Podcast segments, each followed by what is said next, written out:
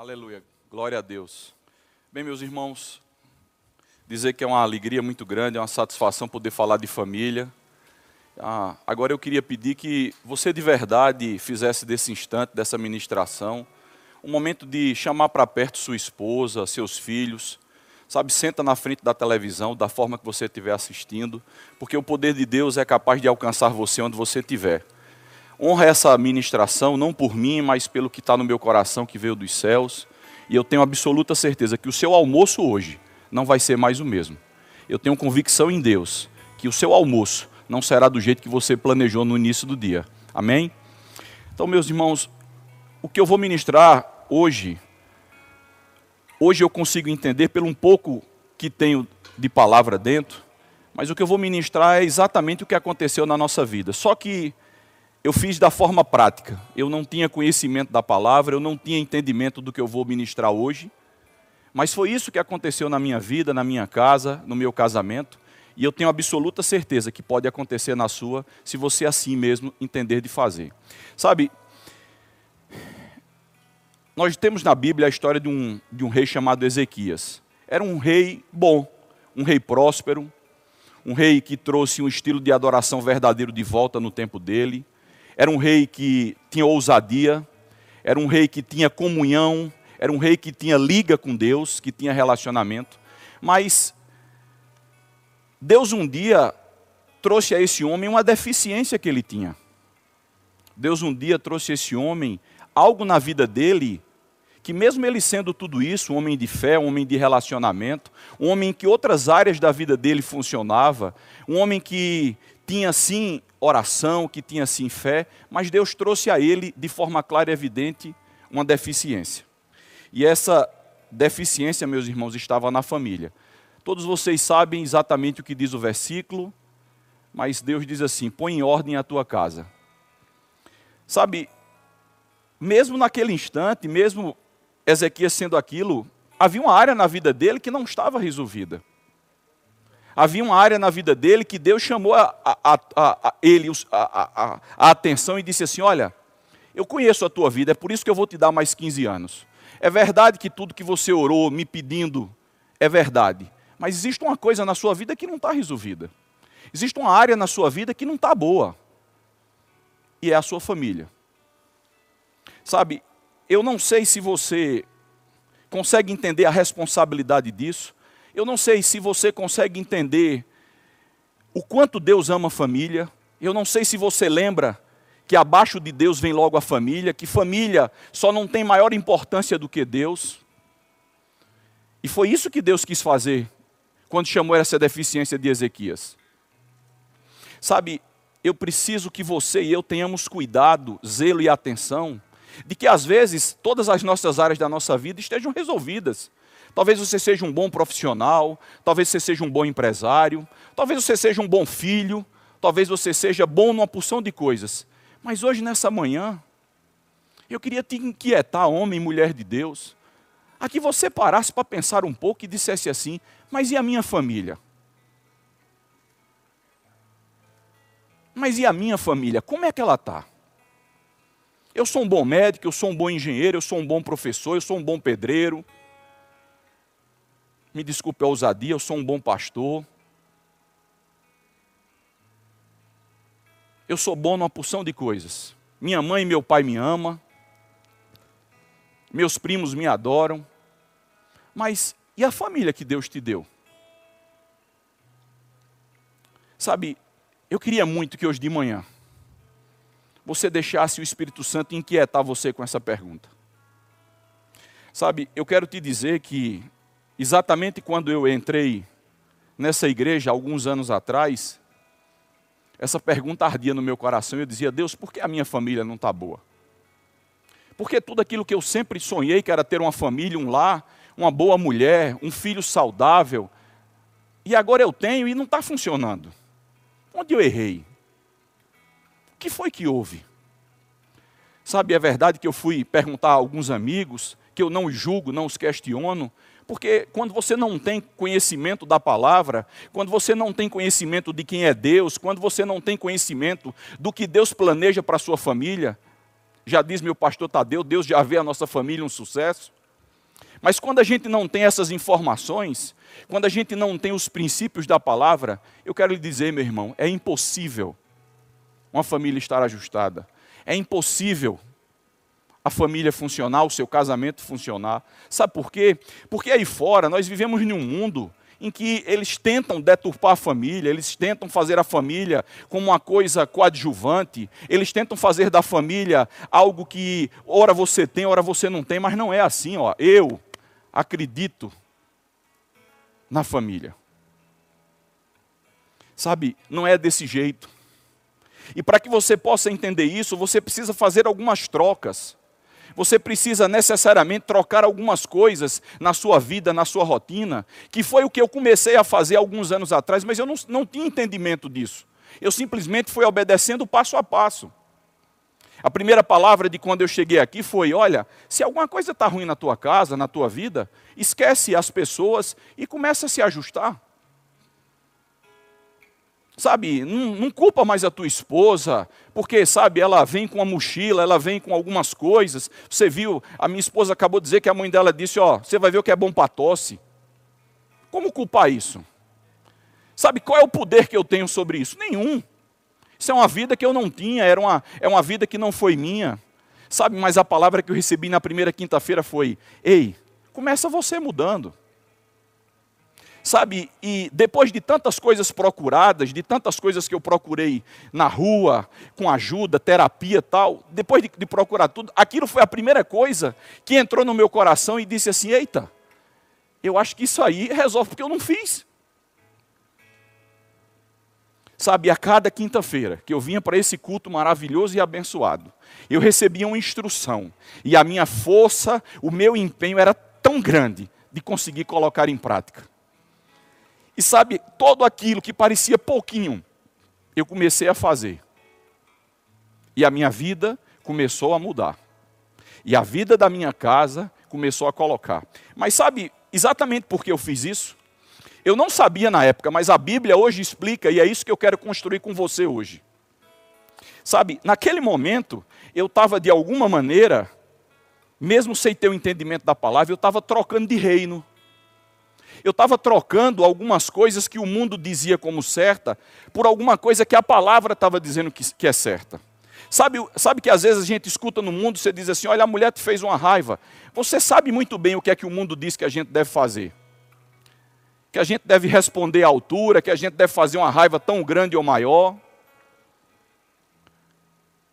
Sabe, então as informações, os conselhos, aquilo que o mundo trazia, não funcionava, não fazia a minha vida andar. Mas a cada quinta-feira, eu ia trocando algumas coisas dentro da minha casa. E hoje, conhecendo só um pouquinho da palavra, o que eu estava fazendo era trocar de reino. Eu estava empurrando o mundo para fora da minha vida. Eu estava empurrando as ferramentas do mundo para fora da minha vida. Eu estava empurrando as estratégias que o mundo me dizia para aplicar para fora da minha vida. E eu estava dando lugar a essa palavra. Eu estava tirando as estratégias erradas da minha vida e colocando as certas. Eu decidi amar, independente de. Eu decidi me consertar, me ajustar, melhorar, independente do que Elaine faria. Porque no meu coração brotava uma confiança verdadeira de que o que, o que nos meus braços eu não conseguisse fazer, havia um que iria fazer por mim, porque ele ama a minha família. E gradativamente eu fui trocando de reino. Gradativamente eu fui trocando de reino. E esse reino do mundo aí, o mundo jaz no maligno, esse reino foi perdendo lugar na minha vida, perdendo lugar nos meus hábitos, perdendo lugar nas coisas que eu pensava, perdendo lugar no meu dia a dia. E eu fui entrando no que a Bíblia chama de reino dos céus, o reino de Deus. E eu fui entrando nesse reino, meus amados. E sabe qual é a diferença desse reino? Além dele ter tudo, além dele ter provisão, cura, libertação, favor, misericórdia, estratégias certas, habilidade, sabedoria, a sabedoria que vale, a que vem do alto, prudência, equilíbrio, discernimento. A grande diferença desse reino, meus irmãos, é que nele todas essas coisas não se esgotam, sabe por quê? Todas essas coisas estão a serviço da gente, sabe por quê? Todas essas coisas são fáceis de ser aproximadas da minha vida e da sua, sabe por quê? Porque o rei desse reino deixa fluir dele para os cidadãos desse reino. Nesse reino, o rei, o nosso Deus, ele deixa sair dentro dele essas coisas que só no reino dos céus tem. Não esgota, gente. Se você que está em casa está dizendo assim, Gustavo, mas é difícil conviver com a minha esposa, ou você disser assim, ó oh, Gustavo, é difícil conviver com meu marido, eu sei. Eu sei que é difícil. Se você está aí está dizendo assim, Gustavo, mas é tão difícil porque eu, eu sou cristão e ela não é, ou vice-versa, e só um ser cristão em casa é difícil, ei, eu também sei.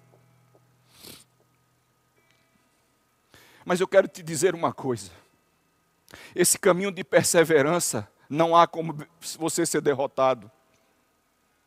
Nesse caminho de perseverança, por colocar os princípios certos dentro da sua vida, você não tem como ser derrotado. Decida hoje. Que Deus consiga, através dessas palavras, tocar o seu coração e você consiga entender o poder que há em família, o poder que há numa família, o poder que há num casamento, nos seus filhos. Ei, lamentavelmente eu tenho que te dizer, vocês vão passar algumas coisas juntos, coisas difíceis. E sabe quem vai ficar com você? A sua família.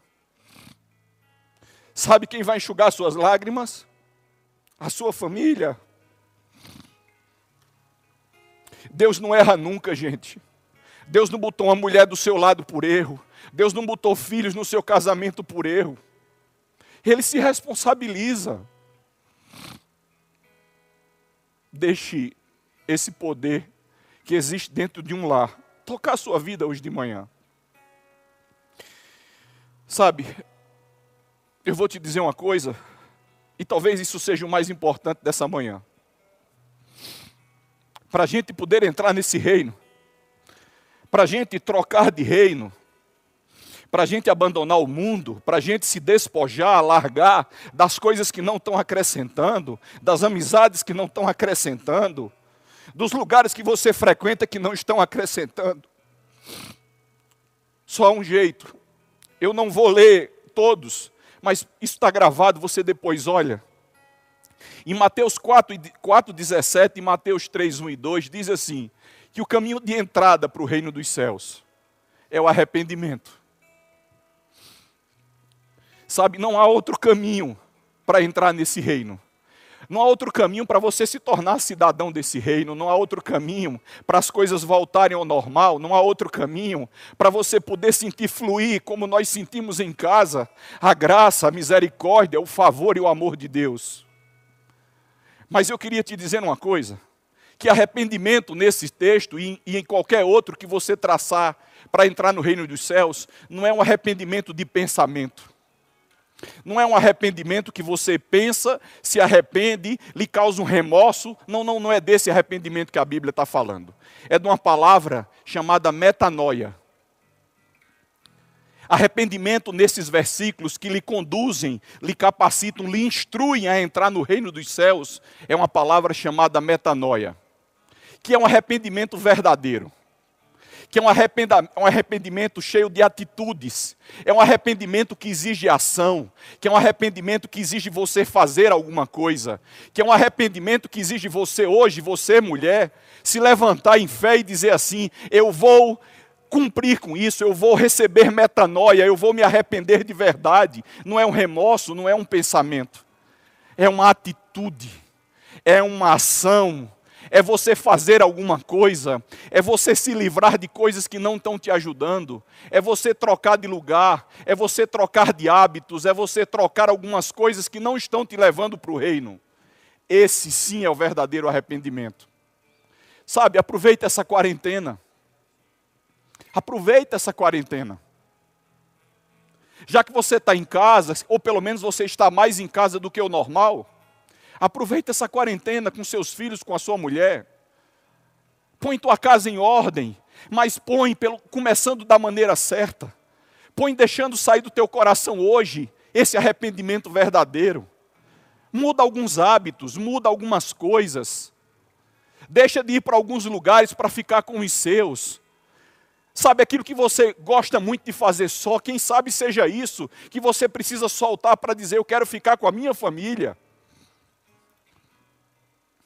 Talvez seja algumas coisas que você faz e que não, não agradam dentro de casa, que você precise soltar, para que você possa entender o poder que há do reino dos céus. Sabe, conversas difíceis no relacionamento, numa família, são essenciais. Não são fáceis, mas elas são essenciais. A gente não pode passar por essa vida sem dialogar, sem conversar. E com a nossa família, então? Não tenha medo, meus irmãos, de conversas difíceis. Mas eu acho que é Romanos 15, 14, Paulo diz assim: Eu estou em paz porque agora vocês estão prontos para ajudar, para aconselhar pessoas, porque vocês estão cheios de bondade e de todo conhecimento. Se você vai conversar hoje, se você vai decidir ajustar alguma coisa em casa hoje, lembra disso. Lembra disso. Vai conversar, você acha que você sabe mais do que, do, do que alguma coisa da, da, sua esposa, algum assunto você sabe mais do que ela, ou vice-versa. Vai conversar sim, bate esse papo, mas lembra desse versículo. Se enche de amor, se enche de bondade, e depois explica como vai fazer. Mas deixa eles sentirem que essa conversa é para o bem, deixa eles sentirem que essa conversa é para ajustar coisas. Sabe, pai, não existe youtuber não existe palhaço em circo que consiga arrancar um sorriso mais verdadeiro do que você dos seus filhos. Eu sei fazer os meus três filhos rir. Eu sei fazer. Eu sei fazer a minha esposa rir. Se arrependa hoje. Deixa o Espírito Santo te mostrar o que você tem que soltar hoje. Mas ama a sua família. Aproveite esse tempo de ajustar ela. Chama para perto todas as conversas. Permita que o poder que existe no lar ajustado brote hoje. Permita que esse almoço de domingo, que já já você vai ter, seja diferente. Sabe, eu vou começar a encerrar. Eu queria que você visse duas fotos. As fotos estão fáceis aí, gente? Eu queria que você visse duas fotos. Vocês estão vendo essa princesa? Se eu tivesse desistido da minha família, ela não estava aí. Se eu tivesse desistido do meu lar, ela não tinha vindo. Bota outra foto, por favor. Vocês estão vendo essa coisa linda aí? Se eu tivesse desistido, ela não estava aqui. Eu tenho certeza que você ama a sua família, você só não sabe por onde começar. Eu tenho certeza que você quer a sua família organizada e ajustada, mas eu também tenho certeza pelo poder dessa palavra, que hoje ela encontrou lugar no seu coração que hoje você vai almoçar diferente. Sabe, mulher e homem, quem tomar essa atitude hoje de se arrepender verdadeiramente, eu vou te dizer uma coisa, sabe? Não diz a um ao outro assim, ah, você está fazendo isso porque ouviu a ministração. Claro, a gente tem que começar de algum jeito. Sabe, não deixa, não deixa o diabo usar sua voz para isso. A gente um dia tem que começar. Sabe, então se seu marido hoje mudar, decidir mudar, se a sua esposa decidir mudar, fique em silêncio. Porque toda longa história tem um primeiro passo.